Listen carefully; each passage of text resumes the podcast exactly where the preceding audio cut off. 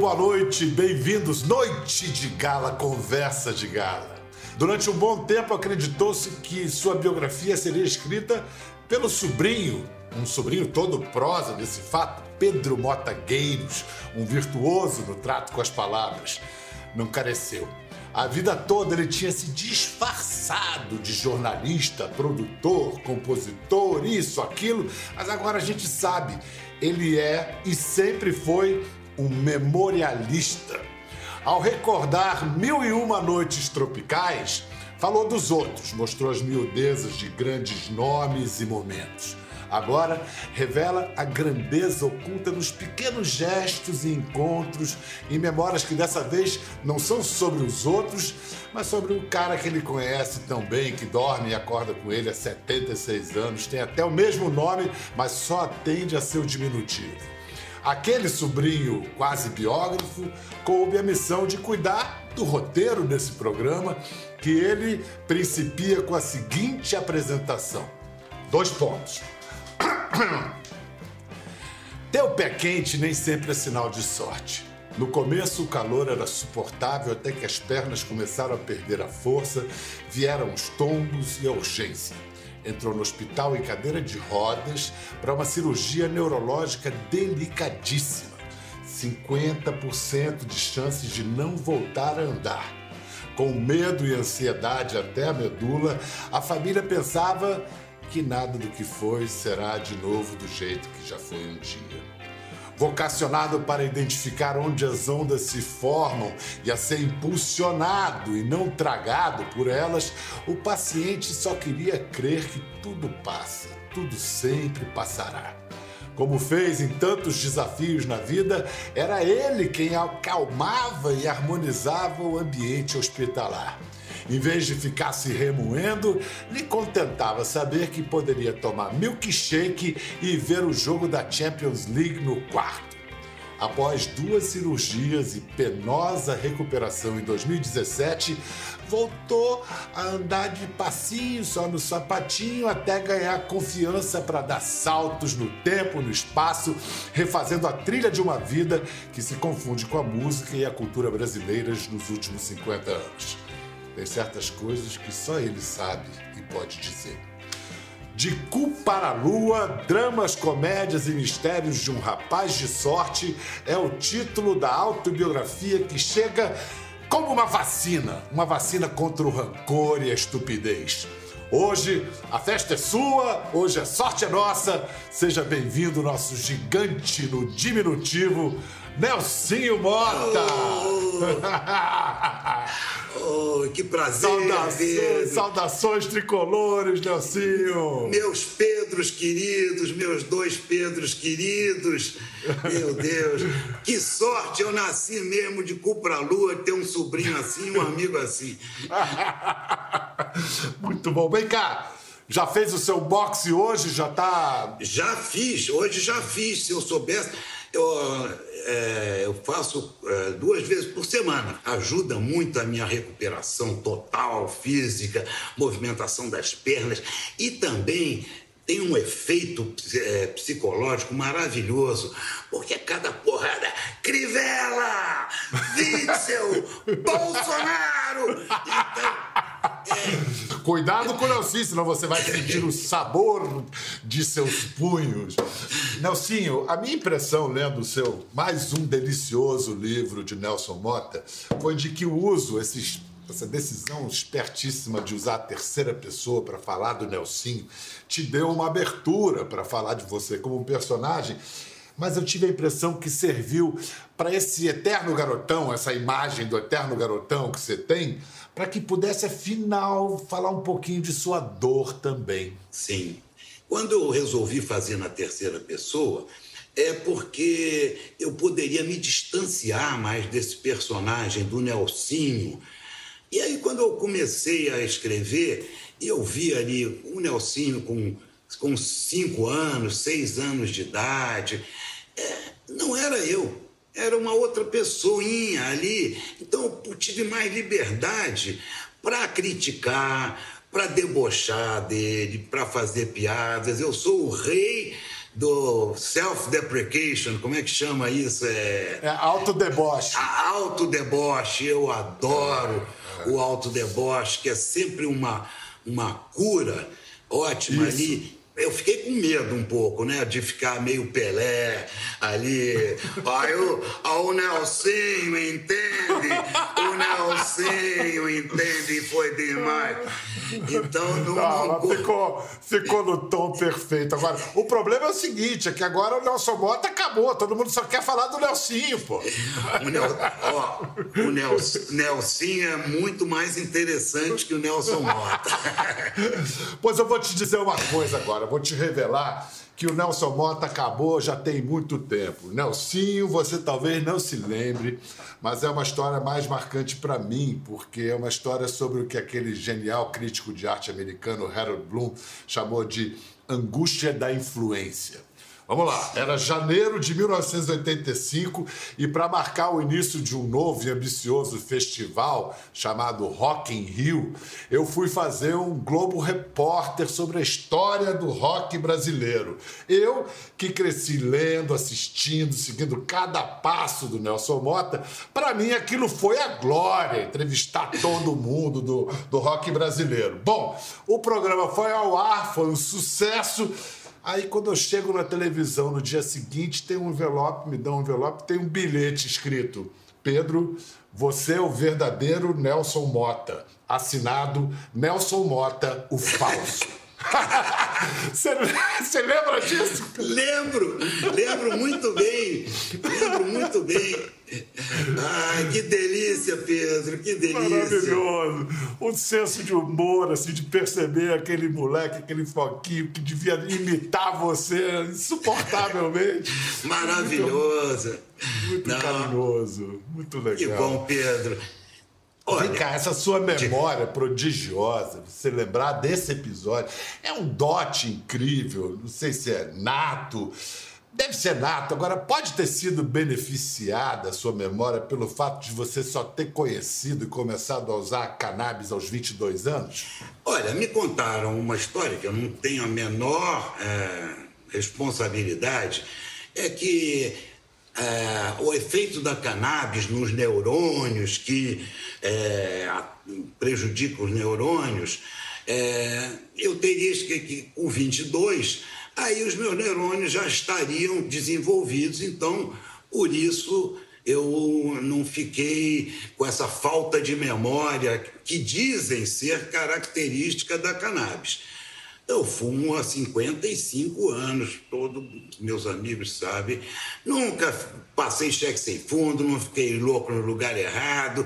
Uma, levei uma vida absolutamente normal e continuo levando mas a minha memória é sensacional. Agora vamos lá, vou te, vou te vou desafiar a sua memória. No livro você diz que você se lembra até hoje da canção de Niná que seu avô alemão cantava para você e ele morreu quando você tinha dois anos.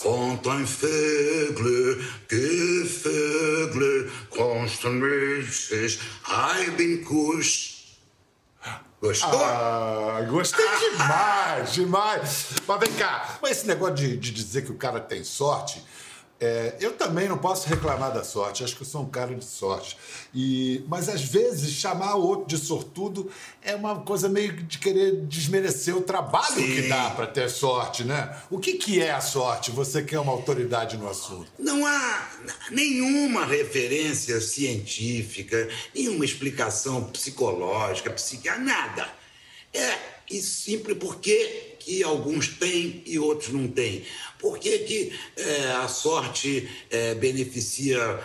A sorte não tem moral, ela beneficia bandidos, gente escrota e beneficia santos. Então a sorte é uma porra louca que ninguém tem controle e entra na vida das pessoas. E, e eu comecei a estudar isso, não encontrei explicação nenhuma para a sorte. Então, é, desenvolvi é, uma espécie de uma ética da sorte. Então, a ética da sorte é o que você faz com a sorte que você recebe. Né? Você pode usar, recebeu a sorte, opa, então é hoje que eu vou assaltar a velhinha. Você pode usar a sua sorte de mil maneiras. É isso que define a sua única é uma ética, uma moral do aleatório. O que você faz com aquilo, né, Pedro? Você pode usar é a, a, sorte para beneficiar as pessoas, para dividir sua sorte com as pessoas, não é? Para fazer o bom uso né, da sorte. Vamos lá, vamos falar de alguns protagonistas de suas memórias, e claro, como quaisquer memórias, protagonistas: pai, mãe e mulheres. Vamos começar pelo Nelson, um frasista genial. Eu vou lembrar algumas das máximas deles. Eu, eu começo e você termina, você conclui. Começando pela epígrafe do livro: Quem recebeu mais. Tem que dar mais. Ele praticava isso e você ele também pra... aprendeu com ele. Eu, eu também que isso, porque, na verdade, é, é aí também uma ética da sorte. Quem recebeu mais, quem veio de fábrica, eu digo, uma pessoa que recebeu beleza, que recebeu inteligência, fez porra nenhuma por isso.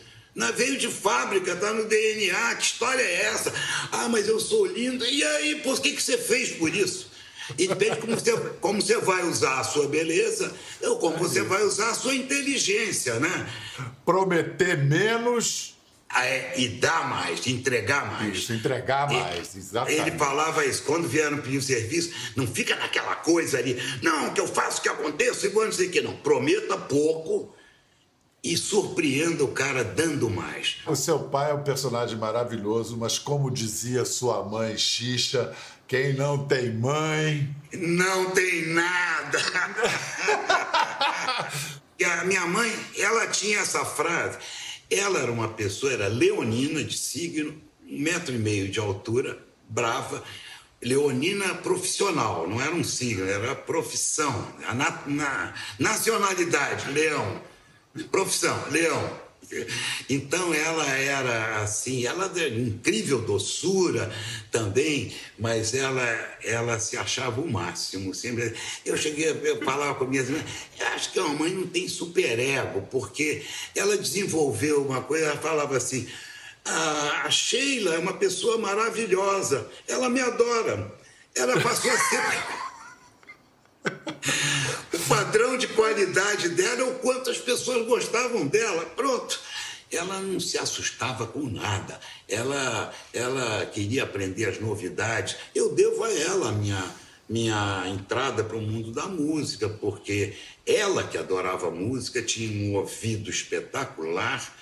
E, e, eu não, eu comecei a gostar da música, mas não tenho um ouvido espetacular, não tenho o dom da música.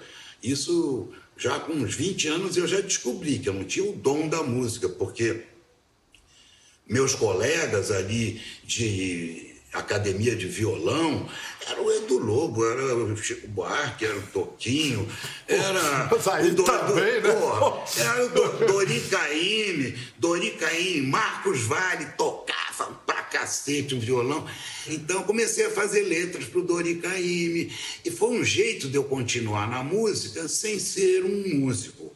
Então, na verdade, a música eu tive na música como compositor, como produtor, como diretor de show, como diretor de televisão, como como é, promotor de, de música, espetáculos, produtor é. de espetáculos, tudo. É. Eu tive, fiz, a música me deu as maiores alegrias da minha vida, né? E sem que eu fosse músico. Olha, Xixa, é, e você tem uma parceria que eu quero é, mostrar agora, que essa dupla foi longe no festival MPB Shell 81. Ah, marejei, ah, Pedro! Ah, Olivia Raio, mãe do Gregório do Vivier, cantando a parceria de Xixa. Olivia devia ter uns que beleza. 22 anos, cantando maravilhosamente bem. Nelsinho, você é, o que chamam de sorte é muito sensibilidade. Você, no, no, livro isso fica evidente, você viveu o Rio dos anos dourados, ali o final dos 50, dos anos 60, transbordando um pouco dos 70. Nem todo mundo sacava a dimensão histórica daquele momento, o, o, o grande momento que era. Você percebeu na hora. Como é que te caiu essa ficha? Assim, na hora, eu estou vivendo esse momento, vai ficar para a história. É, foi ali quando eu fui para a última hora, em 67, com 23 anos, Samuel Weiner voltou ao Brasil e reativou a última hora. Ele era uma lenda do jornalismo, Samuel, né? E aí, graças ao Cacá Diegues, é, o Samuel falou: quero um, me indica aí um, um cronista bom para eu quero ter, abrir uma coluna jovem para o poder jovem. Isso não existia na imprensa brasileira. Então eu noticiava tudo que tinha acontecia de teatro, de, de música, de televisão, de literatura, sempre do ponto de vista jovem, do poder jovem que estava naquela época. Então eu senti que eu estava fazendo parte, alguma coisa grande estava acontecendo e tive mais certeza ainda quando a gente começou a perceber que, ao mesmo tempo, estava acontecendo o teatro do Zé Celso Martins com o Rei da Vela, que era uma revolução no teatro, o Terra em Trânsito do Glauber Rocha, que era, de certa forma, até uma negação do cinema anterior dele, era uma outra uma outra forma. É, as músicas do Caetano e do Gil, que tinham aquelas guitarras, tinha aquela coisa, mas não tinha um nome ainda. Mas quando se notou as coisas do Hélio Oiticica, os penetráveis. Então, nesse momento que você. Oiticica, Zé Celso, Glauber, Gil e Caetano fazendo coisas muito modernas e muito próximas entre si, sem que ninguém tivesse combinado nada, foi a sensação, porra, isso é um movimento artístico como a Semana de 22, mais forte ainda, porque é político também. Esse momento aí, 68, eu senti que a gente estava participando e testemunhando um momento histórico. Nunca duvidei disso. É, é, espinhoso falar de outras pessoas, principalmente é espinhoso falar de ex-mulheres. No livro você consegue se manter ali habilmente nos limites da elegância. Então, dentro desses limites, eu vou mencionar alguns de seus amores e você dedica assim uma frase, poucas palavras para cada um desses amores para elas, tá? Elis. Elis foi uma, uma. Nós dois estávamos apaixonados por um, por um projeto, que era a virada da Elis de coisa, ela 24 anos, eu 25. É, então nós estávamos apaixonados por uma terceira coisa e acabamos nos apaixonando ali é, um pelo outro, mas na verdade o que unia era o projeto. Tanto que uma coisa que durou pouco, durou um ano assim. É, e acho que muitos sentimentos confusos, né? De admiração, de parceria, de trabalho e, e também amor, também, claro, né?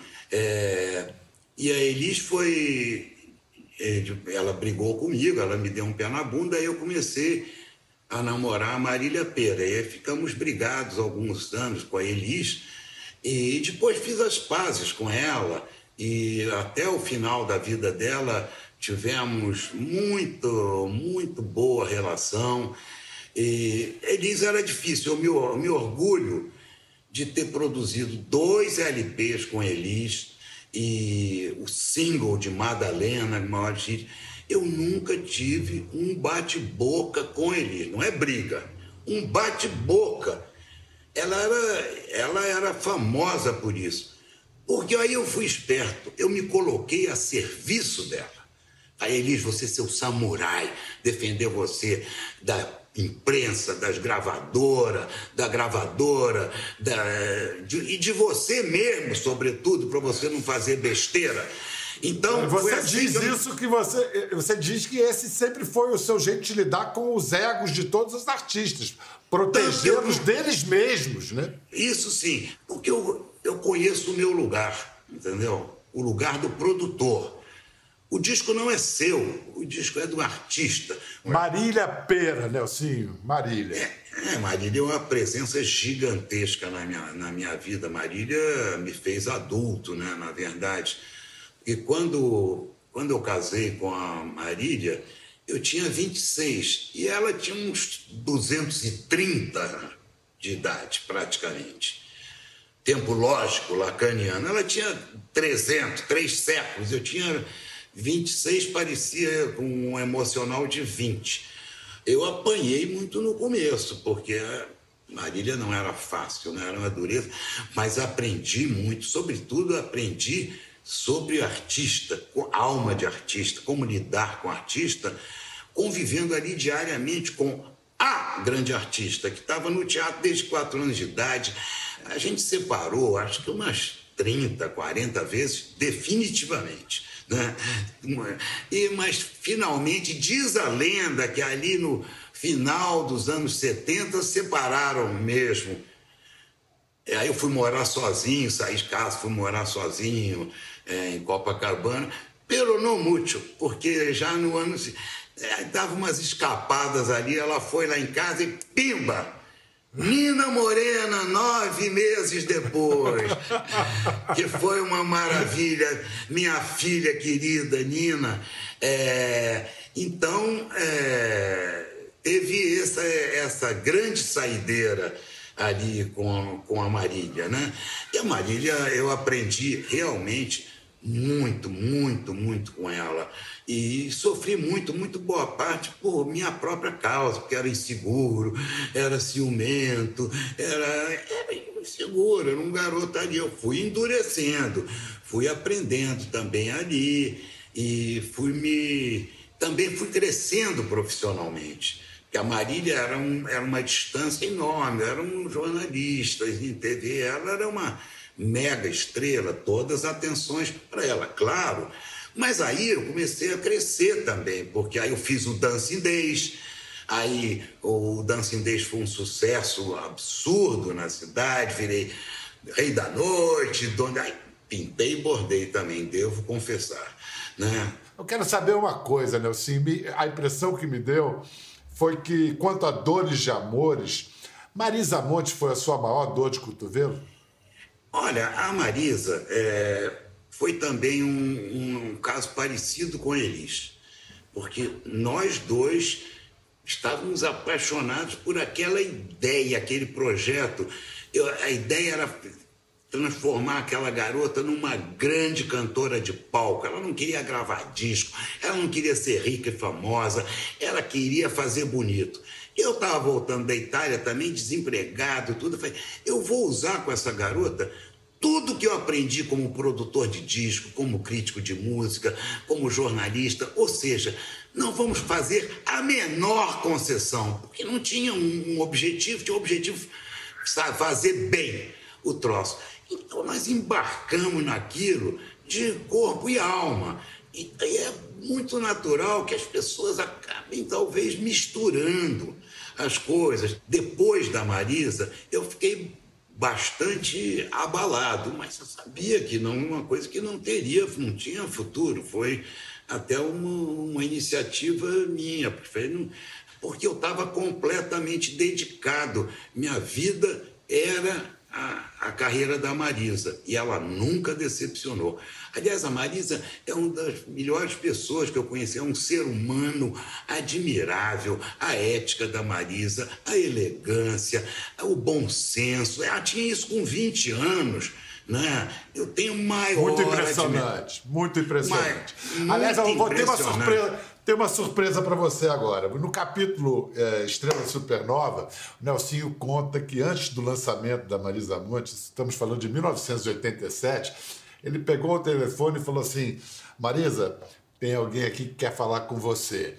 João Gilberto. Ele botou João Gilberto para falar com ela. E aí, ela não disse o que João Gilberto falou com ela. E ele não diz isso no livro. Mas agora, Marisa conta o segredo de 33 anos. Boa noite, Bial. Boa noite, Nelsinho. Prazer estar aqui com vocês. Obrigada pelo convite. Então, eu vou contar para vocês como é que foi essa passagem que o Nelsinho conta no livro dele, dessa conversa que eu tive com o João Gilberto na noite de estreia minha lá no Jazzmania em 87 foi assim: a gente estava na casa do Nelsinho e a gente combinou de sair todo mundo junto de lá para o Jazz Mania. Na hora que a gente estava saindo, eu acho que foi o Nelsinho que ligou para o João e me botou no telefone com o João. O João, olha, Nelson veio para mim e falou: João quer falar com você. E eu atendi e, e o João falou só coisas lindas, né? Falou: vá, Marisa, cante, cante muito, cante para eles. E, enfim, foi uma bênção e foi é, uma palavra, palavras de, de confiança e de coragem que, vindo dele naquele momento, me ajudaram muito e foram inesquecíveis para mim. Tanto que eu estou aqui hoje contando para vocês. Nunca esqueci desse gesto de generosidade, de carinho dele com alguém que estava começando ali, aquela primeira noite. E sou eternamente grata a ele e ao Nelsinho também por isso. Beijo para vocês, seguirei aqui assistindo essa entrevista linda. Beijo. Ave, Ave Marisa, que grande. Que, ela é demais, grande né? ser humano. Ela é ela demais. é demais, né?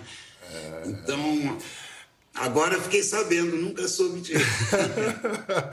Nelsinho, para encerrar aqui o capítulo Amores, a, a Drica, sua atual companheira, ela é a prova viva do que disse o Norman Mailer sobre o amor, que você também é, cita no livro? É uma grande frase do Mailer, né? Que ele diz que as pessoas que ficam. É, acham que se encontrar um amor vão resolver todos os seus problemas. E, na verdade, é o contrário, que é quando as pessoas resolvem os seus problemas, aí o amor vem como um prêmio. Mas é, se elas insistem, é, não resolvem, acham que o amor vai resolver, elas nem encontram um amor e nem resolvem os seus problemas. E com a Drica, eu tive essa uma novidade do amor em paz os amores turbulentos que eu tive, é um amor em paz, de uma, de uma integração grande, de uma imensa maturidade também, porque eu comecei a namorar ela com 73 anos, então já tinha apanhado tudo na vida, tinha aprendido tudo que tinha que aprender. Foi uma coisa que caiu do céu na minha vida. Eu não imaginava mais, já estava fechado para balanço, saindo do hospital eu quero sobreviver e voltar a andar, era tudo que eu queria. Aí me caiu do céu essa mulher. Então, a Drica, a Drica representa no livro, o livro termina com uma love story e de final feliz. Muito lindo. Eu queria agradecer a Drica aqui de público por tratar e cuidar tão bem do nosso amado Nelsinho. Oh. Vamos lá. No livro você fala com grande candura de outras amantes fatais, as drogas que marcaram sua geração. Não quero perguntar muito não, quero só que você complete a frase que você faça essa relação. A maconha está para a cocaína, assim como Ai, eu, como Deus e o diabo.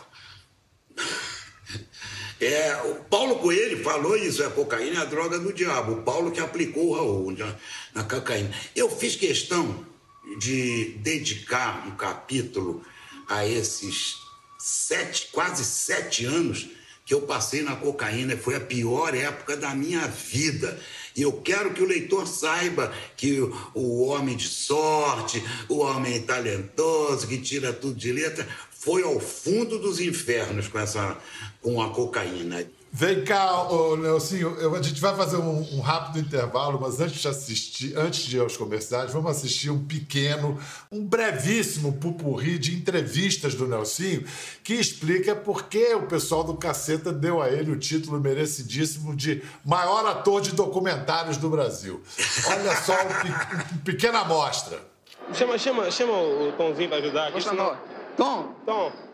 Vem ajudar, Vem aqui, ajudar que, aqui, que... já tá ficando encabulado. Olha aí, Tom é tricolor fanático, nem sabe Não, chegou. Tom é Botafogo, é traidor. Esse é um New Look de Nara Leão, lançando o seu novo disco, se chama Meus Amigos São Bará. Trate Milhão vai ficar em cartaz até o final de janeiro, sempre às seis da tarde, no Teatro Ipanema, no Rio. O horário também é bom, como eles explicam, para o pessoal vir direto da praia para o teatro. Tim, como é que foi o trabalho do disco? Você mesmo produziu tudo? Você organizou a produção? Nós produzimos, né? Eles, eles, é, eu tava, a gente estava falando sobre tocar com Hermeto, ah, que ele é um músico muito livre, ele vai qualquer nota. Será que ela vai se perder? Você foi em todas. Como é que é isso? Qual é a escola? É um baile. Tô chamando baile, mano. Raul, você que teve sempre mais ligado a um tipo de música de rock ou de uma coisa assim, tem até um tango nesse seu novo disco? Tem um tango, sim. Então eu falo sobre o tango daqui a pouco. Mas tem, o problema é que tem um rock só. Roberto, Em 1958, você tinha 17 anos, era um jovem cantor de rock, e é quando sai a gravação histórica do João Gilberto do Chega de Saudade. Você se lembra qual foi a sua reação quando você ouviu isso? Bem, a minha reação foi, foi, foi assim, caramba, que, que coisa diferente isso aí, né? Isso aí é diferente de tudo que eu já ouvi até agora. Nelson, quem tá aí com você, hein? Tá a Drica, oh, meu minha filha Esperança e meu neto Joaquim. Joaquim a Drica não vai querer mostrar, Drica não vai querer mostrar a tatuagem dela pra gente, não? Vem cá, meu amor, vem mostrar a sua tatuagem para o Pedro pediu. Mostre aqui, meu amor. Olha aqui, mostre toda. Oh, muito Mas prazer, a tatuagem, a tatuagem não é nada perto da carinha. Olha, Olha que amor, que amor. Obrigado, agradece a ela. Ah, Maravilha. É, o amor em Não, paz sim. é um sonho, né, Pedro? O amor Poxa, em paz. Que, você, que maravilha. Você, você merece muito tudo, merece tudo que você deseja e sempre desejou. Olha só, todo fim de ano a gente cantarola. Hoje é um novo dia, de um novo tempo que começou e pouca gente sabe que o autor é o Nelsinho. Como acreditar na mensagem dessa música em dezembro desse nefasto ano de 2020? Eu acho que essa canção teve momentos, já passou por gerações, né? 1970, são 50, 50 anos. anos. São 50 natais que essa canção é. resistiu. É. São 50 natais. E hoje, eu acho que mais do que nunca, essa canção foi necessária, é necessária no Natal. Mais do que nunca, nós nunca viveu, ninguém, nenhum de nós, né? É, teve um, um, ano, vivi um ano tão ruim na minha vida, no Brasil, né?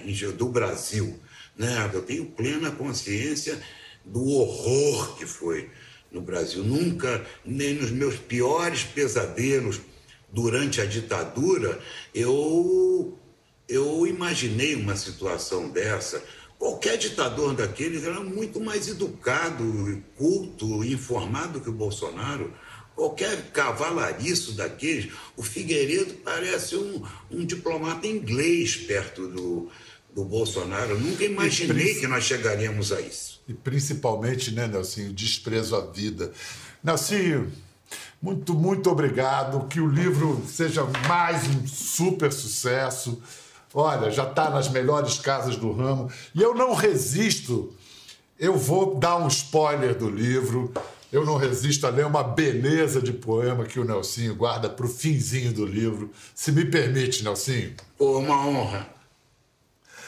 Meu passado me condena, não a culpa, a vergonha ou ao remorso, nem a mentira e ao esquecimento, mas a ser quem sou agora feito dos erros e acertos, das palavras e dos gestos, dos ganhos e perdas, dores e prazeres, sentimentos e razões, de encontros e desencontros de tantas ilusões.